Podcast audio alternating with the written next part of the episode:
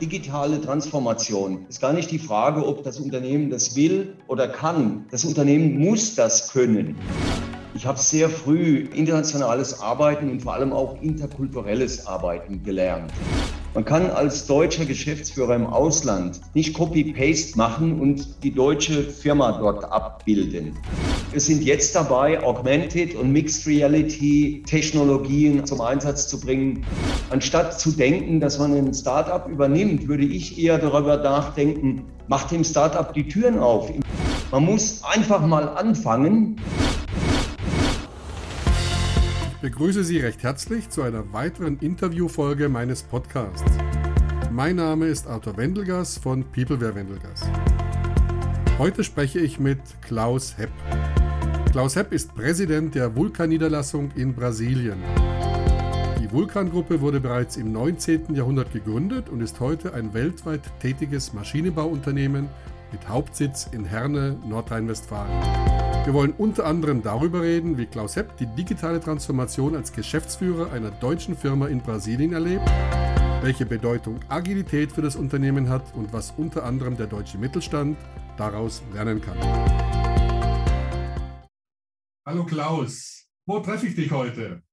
Hallo Arthur, ich bin zu Hause heute wir wohnen in Vinhedo. Das ist eine Stunde Fahrzeit von São Paulo Stadt weg und das ist 20 Minuten in der Nähe der Großstadt Campinas im sogenannten Landesinneren des Bundesstaates São Paulo, wie wir es bezeichnen.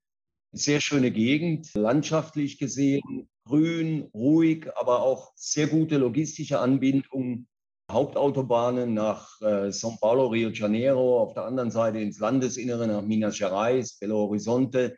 Und wir sind hier ganz in der Nähe des dritten Stadtflughafens von São Paulo, von dem aus ich hervorragende Verbindungen hier in äh, alle Regionen Brasiliens habe. Und es gibt auch ein paar internationale Flüge von hier. Ich sitze hier in, in, im Süden von München. Unsere Verständigung ist zumindest super gut, obwohl 10.000 Kilometer dazwischen liegen. Besser wie in so manchem Mobilfunkgespräch.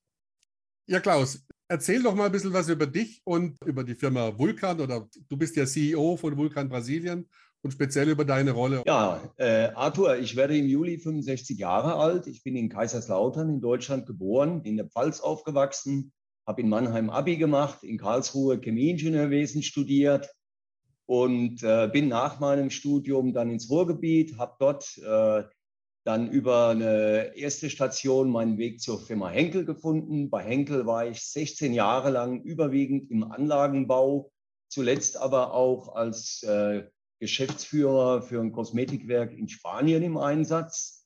Und äh, ich bin dann nach 16 Jahren von Henkel weg mit äh, Abenteuer und Tatendrang nach Mexiko, wo ich als Geschäftsführer für Elring Klinger ein, ein dortiges Werk übernommen und restrukturiert habe. Und äh, von Elfling Klinger bin ich dann nach äh, dreieinhalb Jahren weg, weil mir ein anderer deutscher Automobilzulieferer, die Firma BOS, die man direkt eigentlich eher nicht kennt, aber jeder, der ein Kombi hat, der hat äh, mit hoher Wahrscheinlichkeit ein Abdeckrollo von BOS drin und, und Seitenfensterrollos und Dachrollo, vielleicht eine Mittelarmrelehne. Äh, BOS hat damals äh, jemanden gesucht, der auf der grünen Wiese in Zentralmexiko ein großes neues Montagewerk für Interiorteile baut und dann auch betreibt. Und äh, das war die faszinierende Aufgabe für mich.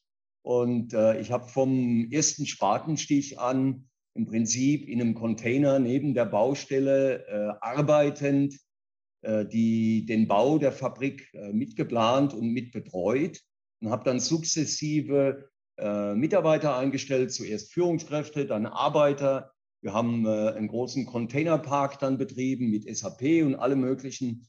Äh, wir haben dann, äh, als der Baufortschritt das erlaubt hat, angefangen sukzessive insgesamt 60 Montagelinien äh, für Automotive Interior Parts äh, aus dem Süden der USA in dieses neue Werk zu verlagern.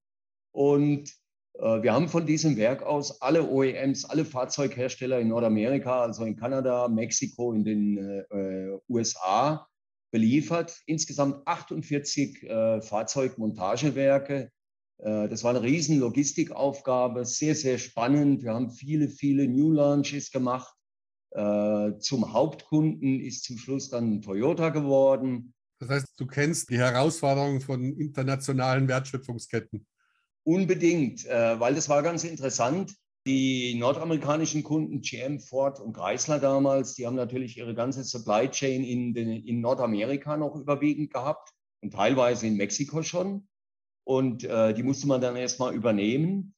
Und die Deutschen, die haben äh, aus der Geschichte ihrer Fahrzeuggeschäfte äh, in Nordamerika herkommend noch sehr viele Zulieferer aus Deutschland gehabt. Die mussten dann ebenfalls eingebunden werden. Äh, Toyota ganz speziell, aber auch Honda, äh, die haben natürlich sehr viele japanische Zulieferer noch gehabt, aber auch schon sehr viele chinesische Zulieferer. Und von daher war das wirklich eine riesen äh, Logistikaufgabe, diese ganzen Warenströme umzuleiten und am äh, Funktionieren zu halten, so dass das neu äh, hochfahrende Werk in Mexiko äh, arbeitsfähig war und dass die, die Qualität der dort hergestellten Produkte äh, hoch genug war. Und wie kamst du zu Vulkan? Ja, ich bin äh, von Mexiko aus, wo ich äh, meine zweite heutige Frau, Brasilianerin, geheiratet habe, wo wir unseren Sohn bekommen haben.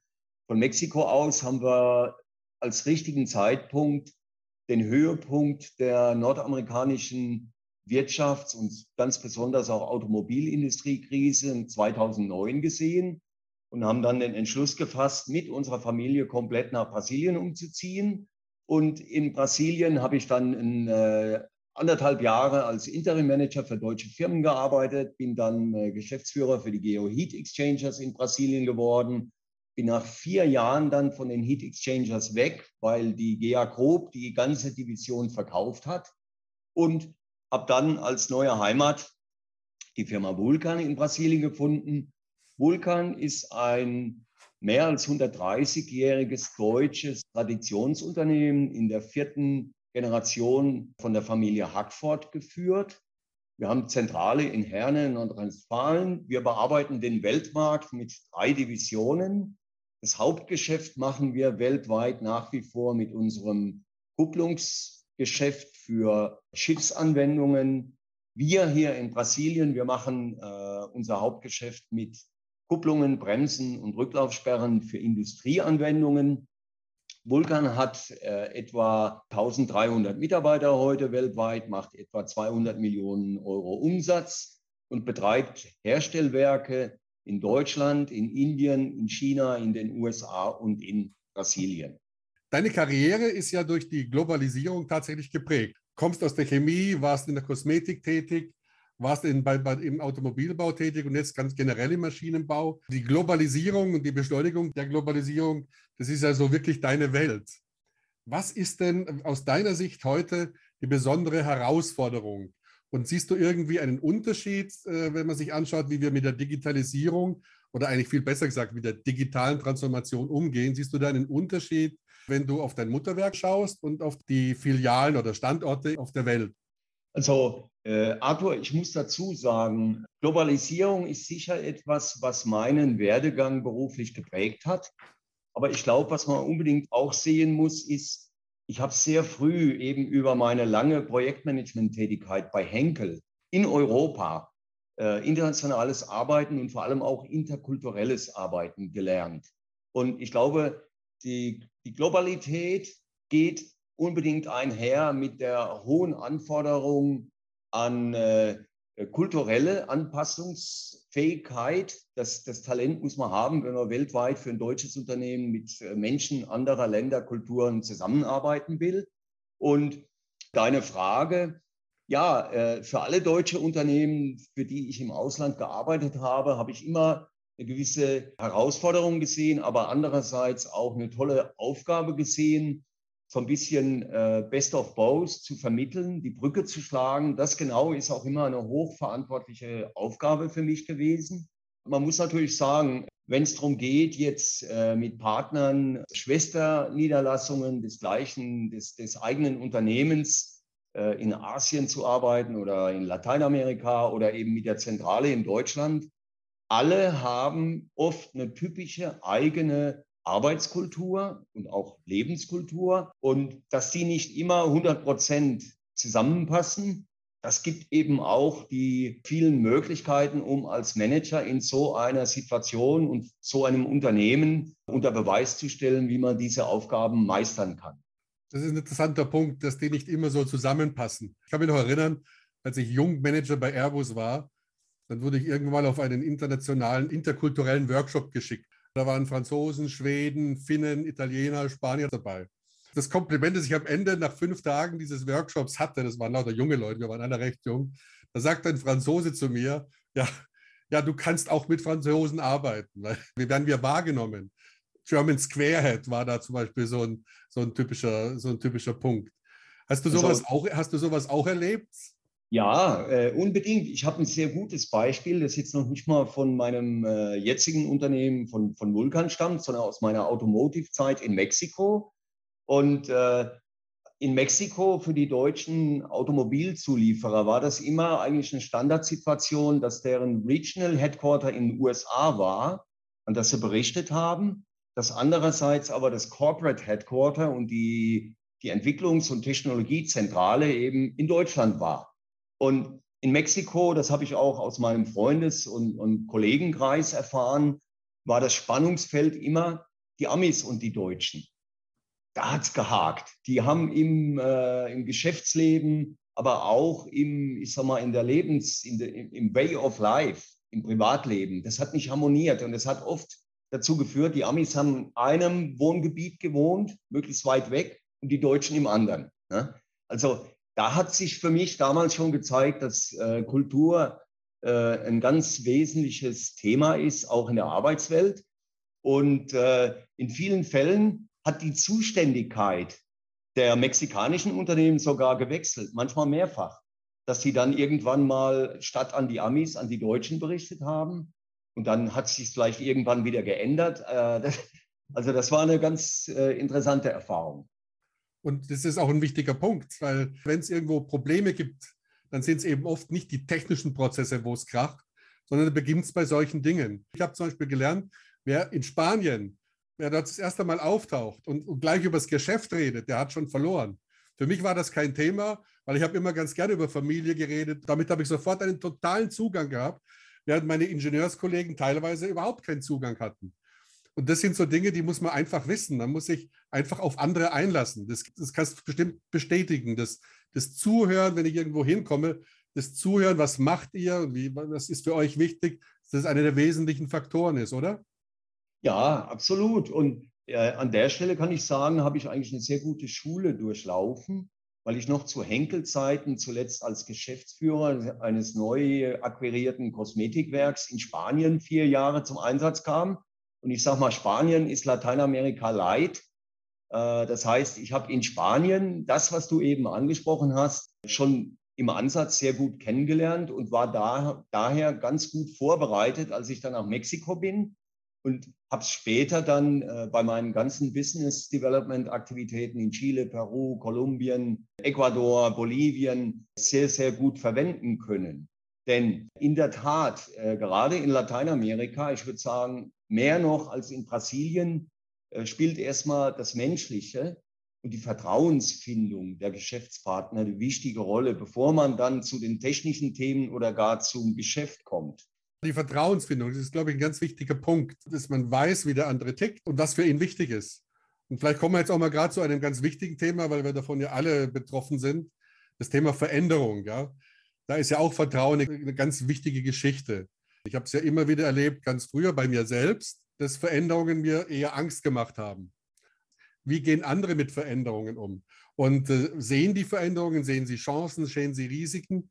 Äh, oder was hast denn du erlebt? Wie, wie, wie gehen Menschen äh, in einem anderen Kulturraum als dem deutschen, gehen die in irgendeiner Form anders mit Veränderungen als wir? Ja, also ich würde mal sagen, ganz generell, ohne dass das jetzt äh, auf meine, meine derzeitige Firma ein, äh, zu beziehen ist, ganz generell ist mein Eindruck, in Deutschland in Unternehmen äh, muss man schon einen ordentlichen Aufwand von der Managementseite her treiben, wenn man etwas verändern will, weil äh, in Deutschland doch eine gewisse Beharrungstendenz ist und äh, äh, oft eher das Negative bei der Veränderung gesehen wird als das Positive. Und das ist etwas, was in Brasilien zum Beispiel genau umgekehrt ist. In Brasilien, wenn man äh, ein gewisses Vertrauen bei den Mitarbeitern gefunden hat äh, und eine, ein gewisses Ansehen hat, weil man offensichtlich Kompetenz hat, dann sind die Leute viel eher und viel schneller und viel motivierter dann bereit, Veränderungsprozesse mitzumachen. Und äh, das führt oft dazu, dass dann äh, eine ganze Menge Spaß entsteht und eben mit dieser Grundeinstellung, wir denken jetzt nicht, das Glas wäre halb leer, sondern wir, wir denken jetzt, es wäre voll. Ne? Und das ist gerade so ein bisschen äh, entgegensetzt zu dem, was man typischerweise in Deutschland vorfindet.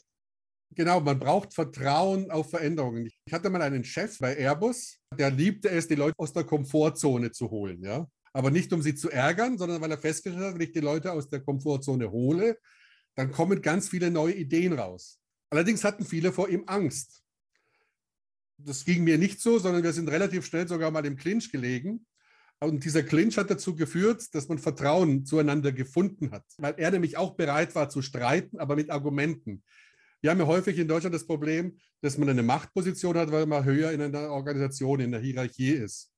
Und das führt zu so einem vorauseilenden Gehorsam. Und wenn dann der Chef auch noch meint, dass er gar nicht auf die Leute zugeht, dann entsteht da ein Knoten, der gar nicht sein muss. Und dieses Vertrauen habe ich festgestellt, das ist ganz wichtig, wenn sich vieles verändert in, in, in einem Unternehmen. Gerade die digitale Transformation, die führt ja zu vielen Veränderungen. Und wenn da kein Vertrauen da ist, dann kann das relativ schnell ja zu Ängsten führen und aus Ängste führt zu Konflikten. Welche Erfahrung hast du denn mit, mit äh, Umbau von Strukturen? Ja, äh, Arthur, äh, ich glaube, dass das mittelständische Unternehmen an dieser Stelle äh, ganz generell einen Vorteil haben gegenüber Großunternehmen, weil dort eben schon äh, die gesamte Firma überschaubarer ist und äh, weil dort diejenigen, die Dinge bestimmen und verändern können, abzählbar sind, während das in Großunternehmen ja überhaupt nicht der Fall ist. Ne? Und in meinem Fall, in allen Stationen, in denen ich für Einheiten im Ausland als Geschäftsführer zu, zuständig war, in Spanien, in Mexiko die unterschiedlichen Firmen, aber auch alle Firmen in Brasilien, war das eine der, der Hauptaufgaben, die ich vorgefunden habe. Man kann als deutscher Geschäftsführer im Ausland nicht Copy-Paste machen und die deutsche Firma dort abbilden, das Hauptquartier multiplizieren oder so. Nein, man muss den, den lokalen Gegebenheiten und Notwendigkeiten folgend eine Struktur erzeugen, die das Optimum an Funktionstüchtigkeit und ich sage es gerne, Spaß und Freude für die Mitarbeiter erzeugt, einen guten Job zu machen. Und das ist in Brasilien, in Mexiko, und mit Sicherheit in anderen Ländern der Welt eben äh, unterschiedlich und mit einem ganz spezifischen lokalen Kolorit. Und äh, da muss ich sagen, muss man auch in Deutschland mehr Verständnis finden, weil in Deutschland gerade auch in größeren Unternehmen oft die Meinung herrscht, wir wissen, wie es geht und die müssen es auch machen. Und das ist meines Erachtens äh, nicht richtig. Da sagst du einen ganz wichtigen Punkt. Meine Firma heißt ja Peopleware Wendelgas und inspiriert worden bin ich von Tom DeMarco. Der hat ein Buch geschrieben darüber, wie Menschen besser zusammenarbeiten können. Und der hat genau dieses Thema, Spaß haben auch miteinander, ganz in den Vordergrund gebracht. Der hat äh, ganz tolle Beispiele gebracht, wie er mit Leuten, wenn er das erste Mal mit denen gearbeitet hat, dass er mit denen, dass er sie getroffen hat, zu, zu Hause in der Küche und dann haben die zusammen gekocht. Ich habe das dann übrigens mittlerweile schon in ganz, ganz vielen Workshops mit meinen Kunden gemacht. Wir haben uns ein Hotel genommen, haben uns dort die Küche für einen Abend gemietet und haben da zusammen gekocht. Da lernen sich, die, da lernen sich Menschen kennen und da haben sie auch Spaß dabei. Das ist der Punkt. Und ich glaube, das geht allen äh, Geschäftsführern deutscher Auslandsniederlassungen so. Das sind ja in der Regel äh, kleinere Einheiten, überschaubarere Einheiten. Und in der Regel bist du dort der einzigste Deutsche. Vielleicht gibt es noch einen zweiten, aber im Normalfall bist du der Einzigste. Ich war in Spanien der Einzige, ich war in Mexiko äh, fast der Einzige und in Brasilien bin ich eigentlich immer der Einzige gewesen. Und da konzentriert sich natürlich auch äh, die ganze äh, Vermittlungsarbeit mit den Kunden, mit der Zentrale auf dich in deiner Führungsposition. Und ich sag mal, äh, wenn in Nordamerika zu einem Lieferant, zu einem Lieferanten, zu einem Zulieferer äh, wichtige Kunden kommen, dann ist das gang und gäbe, dass man die zu Hause einlädt, zu sich nach Hause einlädt, dass man da grillt, dass man da irgendwas macht. Das ist ganz normal. Und in äh, diesen Firmen ist es auch üblich und habe ich immer gemacht, in Spanien, Mexiko, in Brasilien, wenn ich runde Geburtstage habe zum Beispiel, ja, dann kommen alle meine Schlüsselmitarbeiter mit ihren Familien zu mir nach Hause. Das verlangt man einfach, das gehört dazu. Äh, das unterstreicht, dass man sich auch einordnet und die Mitarbeiter respektiert im persönlichen Bereich. Das kann in Deutschland die völlig andere Richtung nehmen. 1990 wurde ich Leiter eines äh, International Programming Teams, IPT. Wir haben alle drei, vier Wochen am Abend 16, 17 Uhr hatten wir Partys im Großraumbüro, wo dann auch plötzlich die Familie mit Kindern auftauchten. Das hat uns den Ruhm erbracht, dass man uns International Party Team genannt hat. Weil die, die uns nicht kannten, die haben nicht vermutet, es ist ein hoch, hochleistungsfähiges, hochmotiviertes Team. Die haben eher so den negativen, die negative Sichtweise gehabt. Das ist ein Team, die machen nur Party. Das ist, das war die deutsche Sichtweise. Es hat sich allerdings auch in Deutschland ziemlich vieles verändert. Ist sehr interessant, Arthur. Ich kann da noch was dazu sagen, äh, was bei mir äh, als Erfahrung unterwegs aufgetreten ist. Als ich Mitte der 90er Jahre nach Brasilien gegangen bin und dort drei Jahre lang als Projektleiter, Leiter Engineering für Henkel tätig war, da habe ich nach relativ kurzer Zeit in Brasilien festgestellt, wenn ich mit meinen deutschen Kollegen gesprochen hatte oder wenn ich bei Henkel dann in Deutschland auch mal wieder immer wieder war, dann kam das Wort Geschäftsfreund auf. Und ich habe aus meiner neuen Erfahrung in Brasilien heraus dann überlegt und gesagt, ja, aber sag mal, was ist denn ein Geschäftsfreund? Ist das ein Freund im Geschäft und wenn es außerhalb des Geschäftes ist, ist der dann kein Freund mehr? Also wir haben hier in Lateinamerika eigentlich ein ganzheitliches Konzept. Und äh, auch im Arbeitsleben in Mexiko und Brasilien war das eigentlich durchgängig immer so, die Menschen verstehen ihr Leben als eins. Und da ist die Arbeit ein ganz wichtiger Teil. Aber man kann das nicht durchschneiden. Man kann nicht sagen, äh, nach 18 Uhr fängt dann ein anderes, das Privatleben an und dann morgens fängt wieder das Geschäftsleben an. Nein, das ist viel harmonischer und viel einhergehender als ich das äh, aus der Zeit vor Mitte der 90ern in Deutschland selbst noch äh, als Erfahrung mitgebracht habe. Das ganzheitliche Konzept, das fehlt uns vielleicht ein bisschen in Deutschland. Das sieht man dann an der Unterscheidung zum Beispiel zwischen U-Musik und E-Musik. Das findet sich dann auch wieder, wie wir lange Zeit Projekte abgewickelt haben. Nach Wasserfallmodell. Und häufig wird dann eben nicht in allen Phasen gemeinsam gearbeitet, sondern in jeder Phase kommen besondere Experten zum Tragen. Erst die Programmleute, dann die Vertriebsleute, dann die Systemdesigner, dann die Hardware- und Software-Spezialisten. Und was sich jetzt allmählich als agiles Mindset durchsetzt, ist genau das Entfernen dieser Scheuklappen, das Entfernen der Kasten, das Entfernen der Boxen. Also wir denken nicht mehr in Silos, sondern wie du es gesagt hast, wir denken ganzheitlich. Und aus meiner Sicht kann da gerade der Mittelstand noch ganz viel lernen. Großkonzerne haben es da leichter, hast du ja auch schon gesagt, weil die haben natürlich die Möglichkeit, durch ihre globale Verteilung schon längere Zeit zu lernen.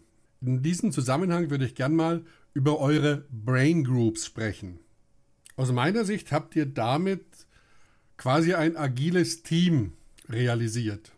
Du hast mir die Brain Groups ja quasi als Technologie-Think Tank erklärt und als Plattform für den multidisziplinären Austausch von Informationen und Ideen.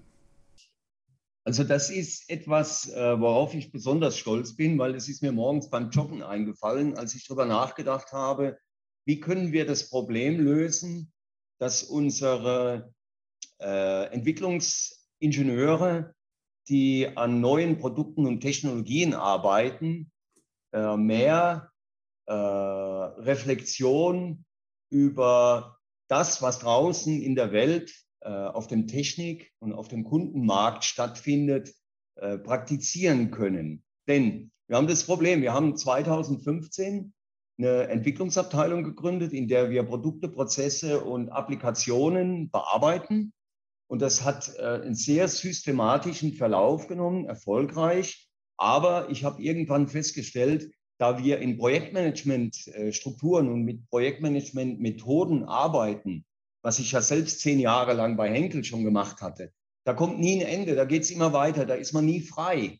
Äh, da ist immer ein Overlap, da fangen neue Dinge an, bevor die alten fertig sind. Und wenn man irgendetwas äh, in die Zukunft vertagt und sagt, dann beschäftige ich mich damit, dann kommt man gar nicht dazu. Und aus dieser Not heraus bin ich auf die Idee gekommen, wir, wir könnten eigentlich, indem wir jetzt wirklich äh, gute Leute aus ganz unterschiedlichen Disziplinen äh, zusammenbringen in einer Form, die fast schon unstrukturiert ist, wo nicht eben nicht in, in, mit Projektmanagement-Methoden gearbeitet wird, sondern wo es darum geht, alle haben einen gewissen äh, Ressourcenteil, äh, den sie verbraten können, indem sie an Veranstaltungen äh, teilnehmen, über Technikthemen, über was auch immer.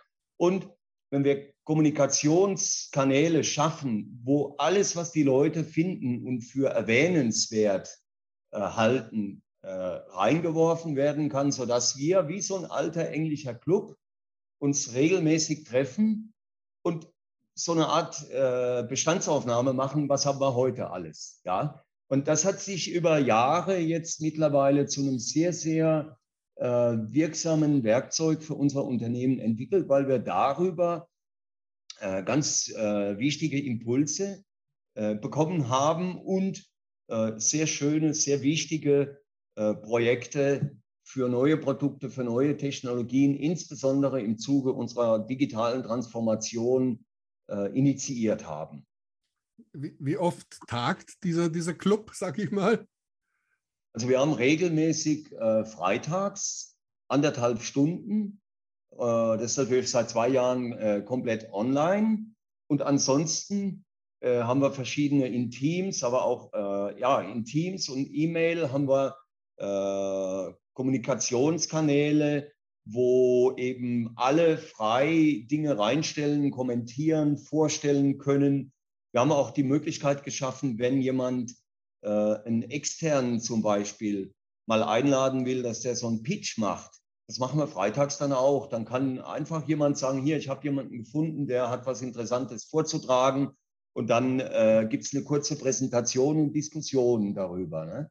Also das ist eine ganz, ganz tolle Sache geworden. Und ich kann sagen, ich habe damit hier in, in São Paulo bei vielen anderen Unternehmen sehr viel äh, Aufmerksamkeit erregt und es gibt schon Brain-Kopien in anderen Unternehmen, die das auch Brain nennen. es ist ja ganz interessant, dass ihr das beim Joggen entwickelt habt. Ich war mal mit einem Team regelmäßig joggen und dabei haben wir während des Joggens immer wieder Ideen entwickelt und unter anderem ist dabei so eine Art Bootcamp entstanden. Das würde man im agilen Umfeld wahrscheinlich als Hackathon bezeichnen. Und dieses Bootcamp wurde dann jährlich veranstaltet und dabei wurden Ideen und Gedanken, die während des Jahres so entstanden sind, tatsächlich zu echten Lösungen weiterentwickelt. Und über die Jahre sind da Grundlagen für neues Systemdesign entstanden. Wir haben neue Prozesse mit dem Kunden etabliert. Und dieses Bootcamp hat tatsächlich zum Erfolg des Unternehmens beigetragen und hat vor allem auch die Leute motiviert, die haben sich regelmäßig auf dieses Bootcamp gefreut. Und noch eine andere Anekdote habe ich in dem Zusammenhang. Ich habe mal mitbekommen, dass in einem Unternehmen sich Vorgesetzte darüber beschwert haben, dass sie die Mitarbeiter ständig in der Kaffeeecke angetroffen haben, anstatt an ihrem Arbeitsplatz. Wir haben dann darüber gesprochen und ich habe gefragt, ja, wo sollen die Leute denn sonst sitzen, um Ideen zu entwickeln? Denn eins konnte man auch noch feststellen, diese Firma hatte ein, ich will mal sagen, old-fashioned Großraumbüro. Ohne Besprechungsecken oder ohne Räumlichkeiten, wo man sich zurückziehen konnte. Und diese Kaffeeecken waren quasi die interdisziplinären kreativen Räume. Ja, als Folge dieser Diskussion haben wir dann noch wesentlich mehr geschaffen. Also wir haben kreative Ecken geschaffen, und wir haben sogar noch zusätzlich Kaffeemaschinen dazu bereitgestellt.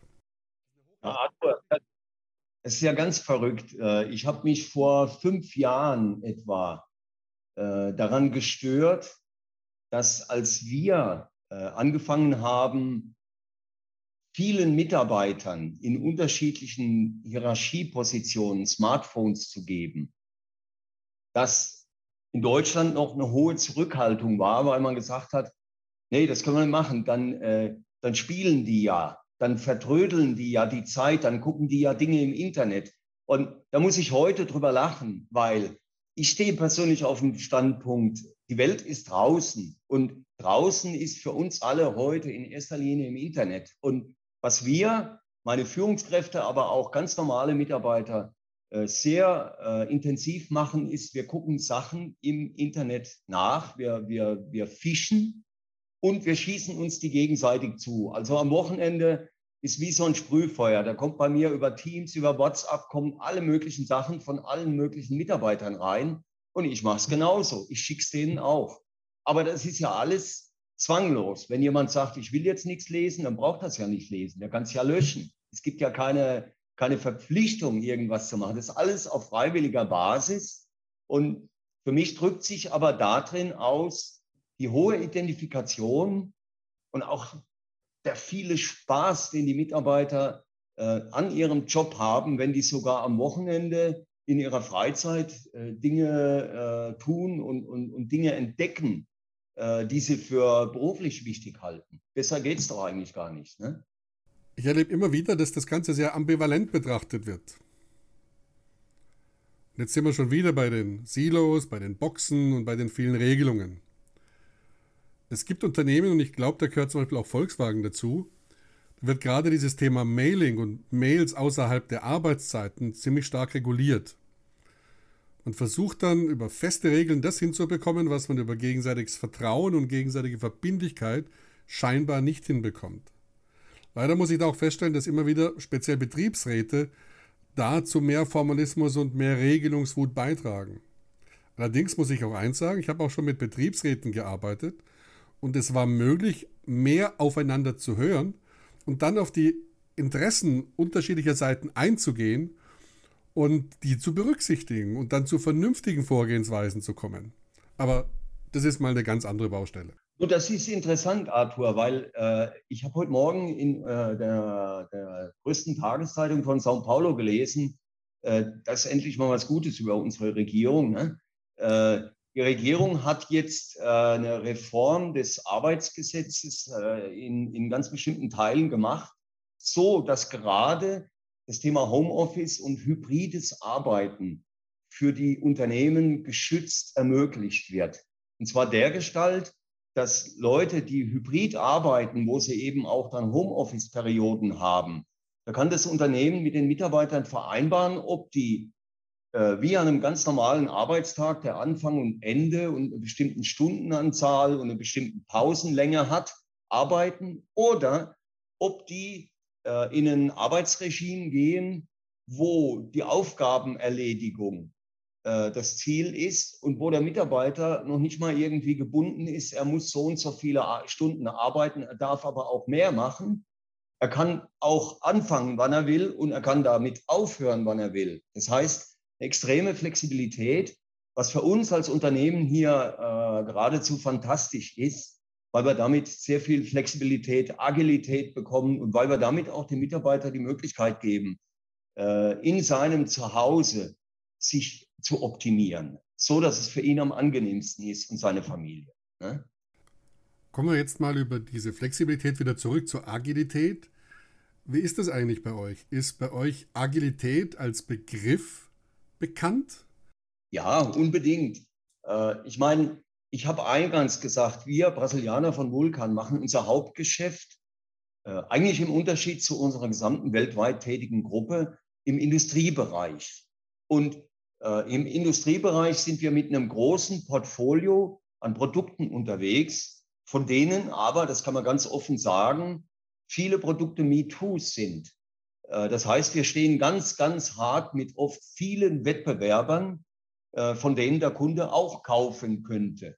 Also müssen wir uns überlegen, wie können wir uns dem Kunden angetragen und verkauft bekommen durch mehr Vorteile für ihn. Und was ganz klar da eine Rolle spielt, ist die Agilität in unseren Geschäftsprozessen, in unserer Form, wie wir den Kunden bedienen.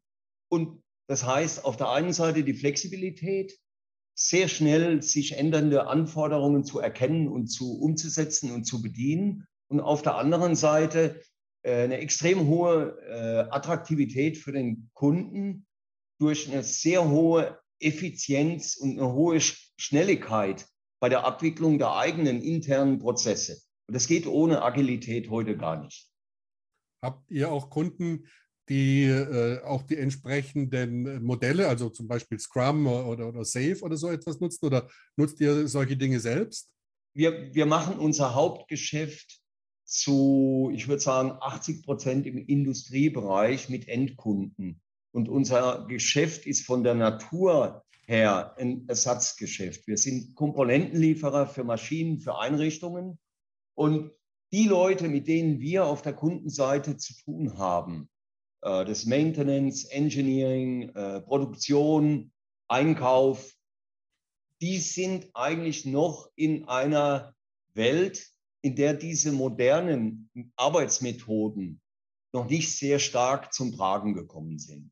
Das findet mehr statt in den Entwicklungsabteilungen dieser Unternehmen, äh, in den, vielleicht im Vertrieb, im Marketing. Aber leider ist da noch ein Zeitsprung erforderlich äh, in die Operations rein, mit denen wir in erster Linie zu tun haben. Also von daher kann ich sagen, äh, in unserem Geschäft haben wir damit bei den Kunden sehr wenig feststellen können.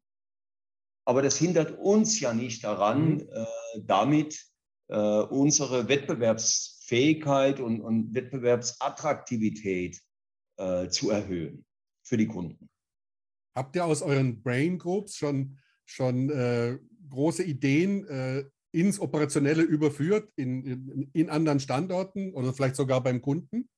Ja, äh, wir haben aus der Brain Group eine ganze Menge äh, Impulse in konkrete Projekte und Produkte umgesetzt kann als ein Beispiel sagen, wir hatten im Brain mal die Idee, wir könnten uns ja mal mit äh, 3D-Druck beschäftigen. Heute haben wir in unserer Fertigung eine additive äh, Manufacturing Cell. Das heißt, wir stellen Teile her im 3D-Druck, die wir für unsere Produkte verwenden, mit äh, Kostenvorteil, mit, äh, mit Zeitvorteil, äh, mit einer hohen Flexibilität. Das war ein sehr schönes Projekt. Wir haben ein anderes Projekt, das in Brain geboren wurde, wo wir über einen Design Sprint mit Kundeneinbindung äh, Mobile Apps entwickelt haben, mit denen unsere Kunden äh, gewisse Einstellfunktionen von Produkten auf dem äh, Mobiltelefon oder auf dem Tablet machen können. Und wir sind jetzt dabei, auch aus der Brain Group als Ideen kommend, äh, Augmented und Mixed Reality Technologien Einsatz, zum Einsatz zu bringen äh, für äh, Störungsbeseitigung bei unseren Kunden, und zwar auf Distanz, aber auch für äh, Trainings für die Kunden und auch für eigene interne Trainingszwecke und vielleicht sogar für unsere, als Unterstützung für unsere Montageabteilung.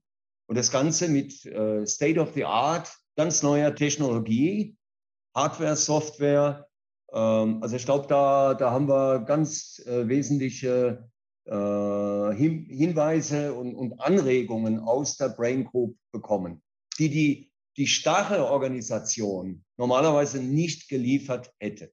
Das heißt, die Brain Group ist wie so eine Art Pilot für euch. Äh, äh, ja, wie du es gesagt hast, es ist eigentlich ein Club außerhalb des, außerhalb des Firma, der, der Firma, ihr arbeitet quasi so ähnlich auch wie ein Startup-Unternehmen, ja? ja? Ja, ganz genau. Und weil du sagst Startup, Arthur, äh, Brain ist auch inzwischen sehr, sehr stark vernetzt in Brasilien selbst, aber auch in Deutschland mit äh, Startups, mit Universitäten, mit Forschungseinrichtungen.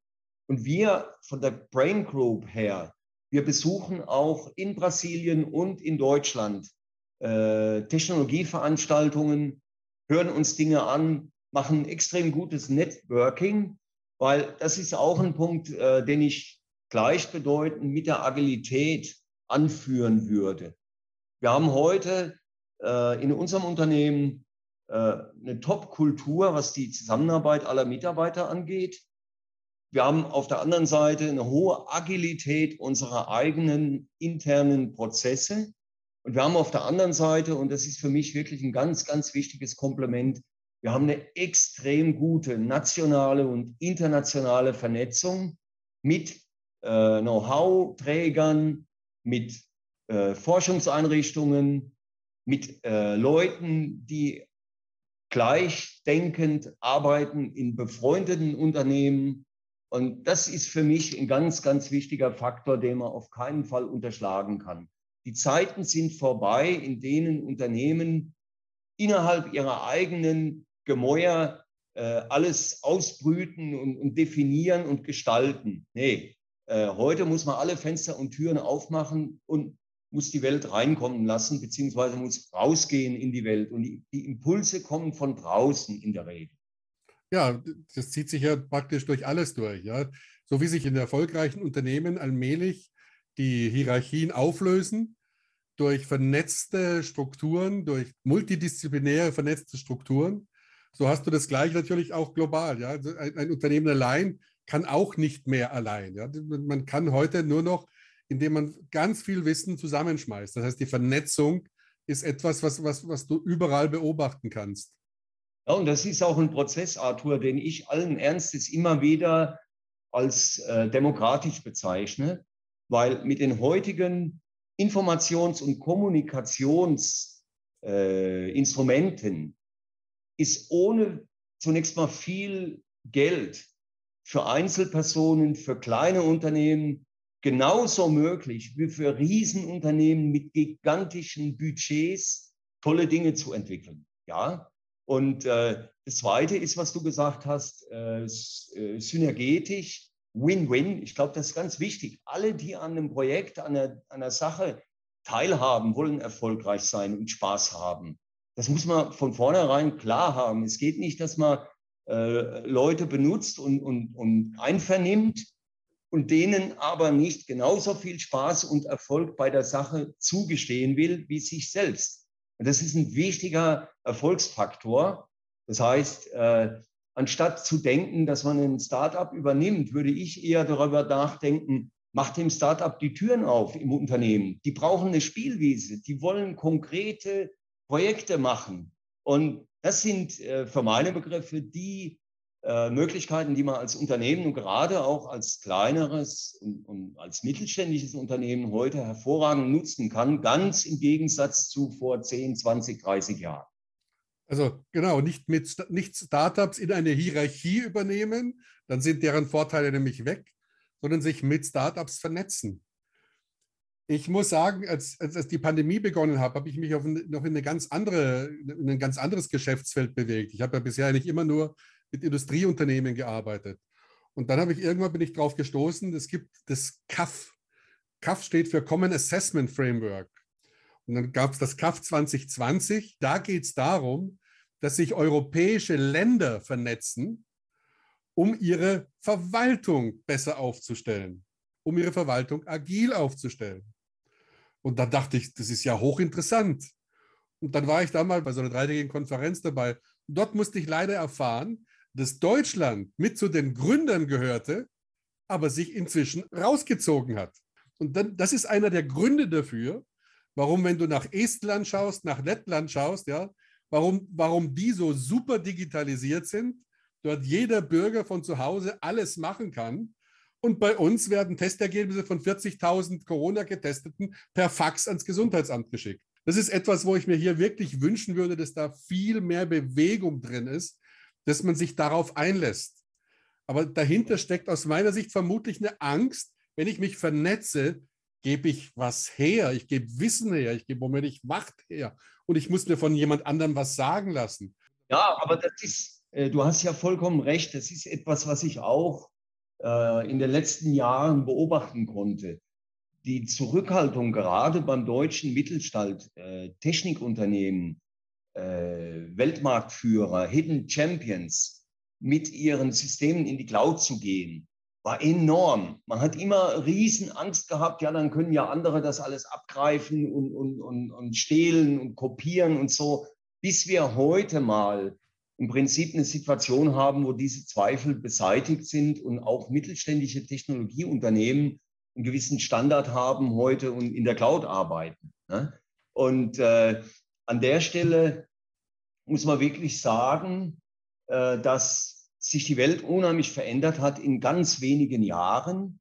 Und äh, ich bin froh, dass wir innerhalb Vulkan da mit äh, vorne dran sind. Ich muss allerdings auch sagen, was die digitale Transformation angeht, da ich ja sehr viel in Verbänden arbeite und auch an Veranstaltungen in Deutschland teilnehme, es ist schon so, dass man in Deutschland in der Industrie und da eben auch besonders beim Mittelstand noch sehr viel Hemmschuhe findet, weil versucht wird, einen großen Ansatz zu machen. Und da sehr viel Angst ist, ja, aber das kostet dann, wenn es groß ist, auch großes Geld. Und wenn das schief geht, dann ist es ein großes Problem. Und wenn man mit den Leuten, die damit Erfahrung haben, spricht, dann kommt eigentlich immer die Quintessenz, nee, das ist genau falsch. Man muss einfach mal anfangen und man kann ruhig klein anfangen, ohne dass das ein ganz großes Konstrukt ist, einfach um Doing by Learning äh, Erfahrung zu erlangen und, und Fortschritt zu generieren. Und da glaube ich, da sind die Deutschen noch viel vorsichtiger und zurückhaltender als zum Beispiel äh, hier äh, in Brasilien die Unternehmen. Da steckt dann teilweise ein falsch verstandener Perfektionismus dahinter ein Service oder ein Produkt ist perfekt, wenn der Kunde am Ende das kriegt, was er haben wollte. Aber er ist nicht perfekt, wenn ich am Anfang zwei Jahre geplant habe und am Schluss was liefere, was exakt dem Plan entspricht, aber nicht dem, was der Kunde eigentlich wollte. Ja, aber Arthur, da gibt es auch ein, ein, Phänomen. Ich selbst war irritiert, als ich vor vier, fünf Jahren äh, von Bosch in Brasilien Bosch ja immer das Synonym für ein erzkonservatives äh, äh, Technologieunternehmen, total äh, äh, strukturiert und, und, und. Als ich von denen mal gehört habe, dass die ein Fuck-Up-Day gemacht haben, da ich gesagt, das kann ja nicht sein, da fliegt jetzt einer raus, wenn der Chef das liest. Nee, da ist keiner rausgeflogen. Ich habe nachher mit dem Bosch-Brasilien-Chef drüber gesprochen. Und der hat mir gesagt, nee Leute, wir müssen diese Kultur dass Fehler zugelassen werden, dass Fehler eigentlich natürliche Ereignisse auf dem Erkenntnispfad, gerade in der Digitalisierung und in der Produktentwicklung sind. Das müssen wir erzeugen, ja. Und äh, heute ist das, glaube ich, auch bei vielen Unternehmen äh, viel, viel bekannter und vertrauter. Es ändert sich halt etwas. Und es ändert sich auch nicht alles auf einen Schlag, sondern es geht halt ganz langsam voran. Und da brauchen wir in Deutschland sicherlich noch ganz viele Trigger, damit, damit Unternehmensführer, CEOs, aber auch Führungskräfte einfach mutig werden, auch mal was anderes auszuprobieren.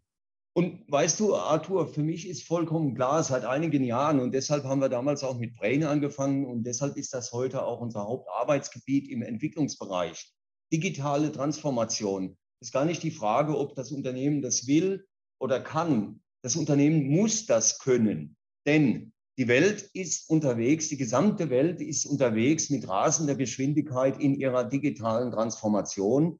Wir als Komponentenzulieferer, wir müssen uns adaptieren an die Herausforderungen und Anforderungen unserer Kunden, die ihre gesamten Systeme äh, mit digitalen äh, Methoden und Werkzeugen errichten. Und, und, und, da müssen wir kompatibel sein. Und das heißt, wir müssen unser Produktportfolio, unser Leistungsportfolio entsprechend weiterentwickeln. Ansonsten sind wir weg vom Tisch. Genau. Und diese Anpassungen, die dürfen nicht nach einem fünfjährigen Plan entstehen, sondern diese Anpassungen müssen ganz kontinuierlich immer wieder in kleinen Schritten passieren.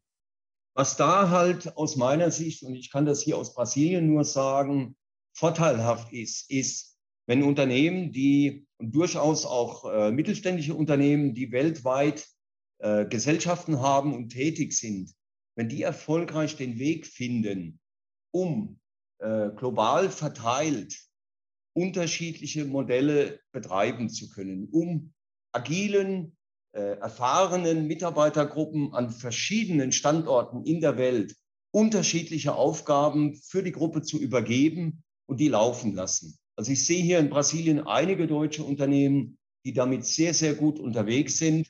Und wir haben in unserem Unternehmen auch eine, äh, praktisch so eine Rolle, weil wir eben mit unserem Industrie-Know-how und mit unserer Industrieprodukt- und, und Applikationsentwicklungserfahrung äh, im Grunde auch hier ein Center of Competence an der Stelle betreiben und eine gewisse Vorreiterrolle bei bestimmten Themen übernommen haben. Ja, Klaus, jetzt haben wir intensiv über interkulturelle Zusammenarbeit gesprochen und auch darüber, wie der Mittelstand in Deutschland und auf der Welt aufgestellt ist. Wir haben festgestellt, dass wir auf der Welt teilweise unterschiedlich ticken, dass wir aber gerade deshalb sehr viel voneinander lernen können. Aus meiner Sicht vor allem dahingehend, dass der deutsche Mittelstand teilweise noch etwas aufzuholen hat, was Flexibilität angeht, was Risikofreundlichkeit angeht.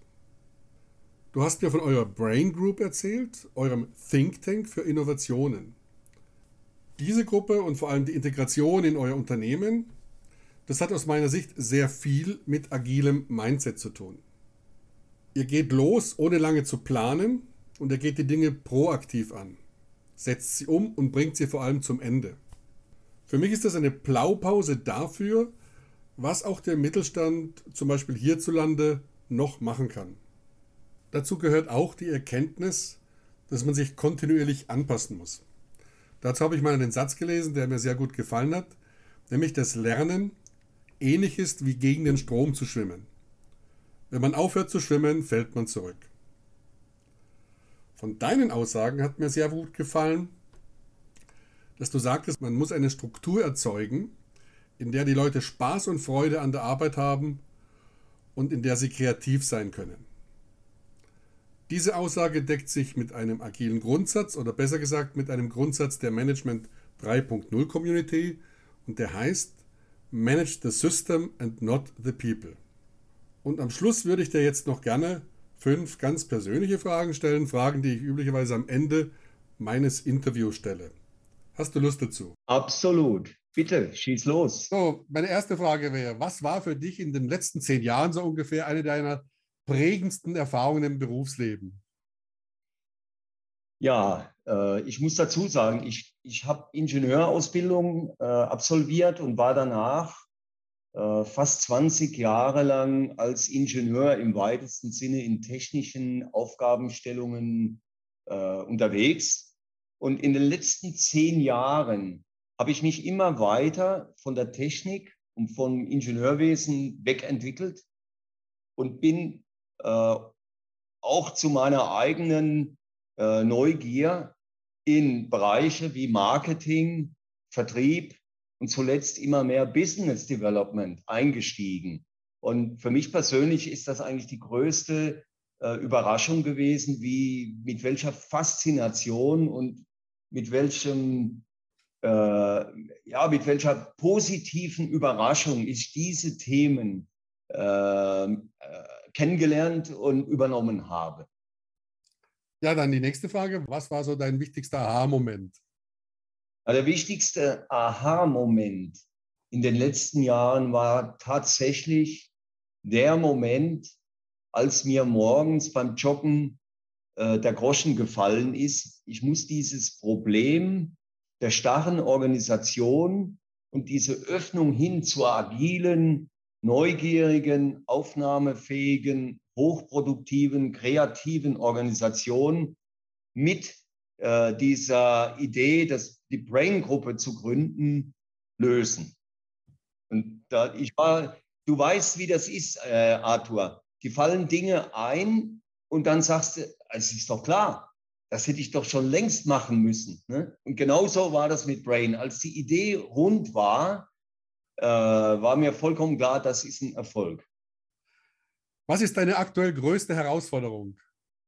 Also die aktuell größte Herausforderung ist seit Anfang letzten Jahres, dass wir hier insbesondere in Brasilien eine, ein Zusammenspiel von drei für unser brasilianisches Unternehmen sehr, sehr äh, kritischen Situationen haben. Wir haben einmal äh, den, äh, den Preisanstieg, den Kostenanstieg äh, bei unseren Rohmaterialien, was im Prinzip eine Welttendenz ist, also Stahl, Alu, Kupfer äh, unter anderem. Und auf der anderen Seite haben wir hier eine brasilianische äh, Kostenspirale, die äh, nicht zuletzt durch die Inflation, die wir seit zwei Jahren jetzt zunehmend haben, verursacht wird, wo unter anderem auch die Personalkosten äh, abgehen wie mit der Post. Und wir haben gleichzeitig noch jetzt eine dritte Challenge, die kein Mensch in Brasilien ernsthaft erwartet hätte, nämlich die Tatsache, dass die brasilianische Währung entgegen der Tendenz der letzten drei Jahre auf einmal äh, immer stärker wird gegenüber den Hardwährungen Euro und Dollar. Und das ist für uns, wo wir gerade massiv im Export gestartet sind, äh, natürlich ein Riesenhemmschuh jetzt. Also wir müssen irgendwie diese drei negativen Faktoren ausgefiltert bekommen und da sind wir gerade dran. Da müssen wir uns gut was einfallen lassen. Aber jetzt komme ich wieder auf mein Wort zurück. Auch das ist demokratisch, weil es geht ja allen so. Wünschen wir uns alle viel Erfolg dabei. Ja, zuletzt bist du eher dafür oder dagegen? Definitiv, ich bin eher dafür. Ja. Äh, ich, kann, ich kann dazu was sagen, was zum Schmunzeln. Ich habe irgendwann vor sechs Jahren oder so, habe ich beim Spaziergang in Heidelberg äh, in so einem Touri-Laden, Andenkenladen, habe ich so ein altes blau-weißes deutsches Straßenschild gefunden. Und der Spruch da drauf heißt, alles ist möglich. Und ich habe das Ding gekauft und in unserem Geschäftsführungsbesprechungszimmer an die Wand genagelt. Und natürlich haben alle meine Mitarbeiter sofort gefragt, was heißt denn das? Und nachdem die das gehört haben, haben die alle sich das Ding kopiert und selbst in ihre Büros auf den Tisch gestellt, an die Wand gehängt, weil es alle lieben. Das ist unsere Einstellung. Irgendwie kriegen wir es hin. Es wird eine Lösung geben. Deshalb, äh, ich bin fest davon überzeugt und äh, sehe das äh, positiv. Challenges äh, fordern uns und äh, machen uns stärker. Ja, Klaus, das ist ein toller Schlusssatz. Alles ist möglich. Klaus, abschließend, wenn jemand mit dir in Kontakt treten möchte, wie kann er dich am besten erreichen? Also man kann mich jederzeit erreichen, äh, ganz einfach in LinkedIn, wo ich sehr aktiv bin. Äh, man kann mich über mein Firmen-E-Mail erreichen, klaus.hepp at vulkan mit k.com. Und äh, ich glaube, das reicht. Okay. Klaus, ich wünsche dir noch ein schönes Wochenende. Dir ebenfalls vielen Dank für das tolle Gespräch und bis zum nächsten Mal, Arthur.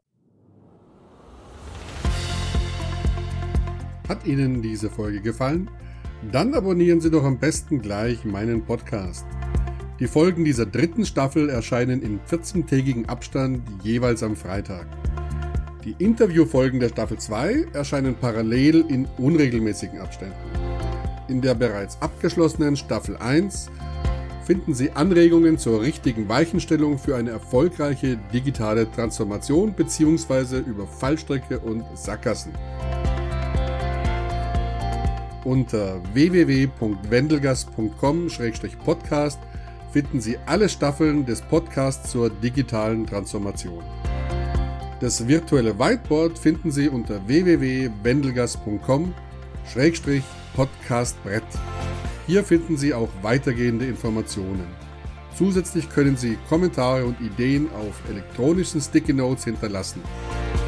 Über Ihre E-Mails an podcast.wendelgas.com freue ich mich natürlich auch. Bleiben Sie agil und erfolgreich, Ihr Arthur Wendelgas.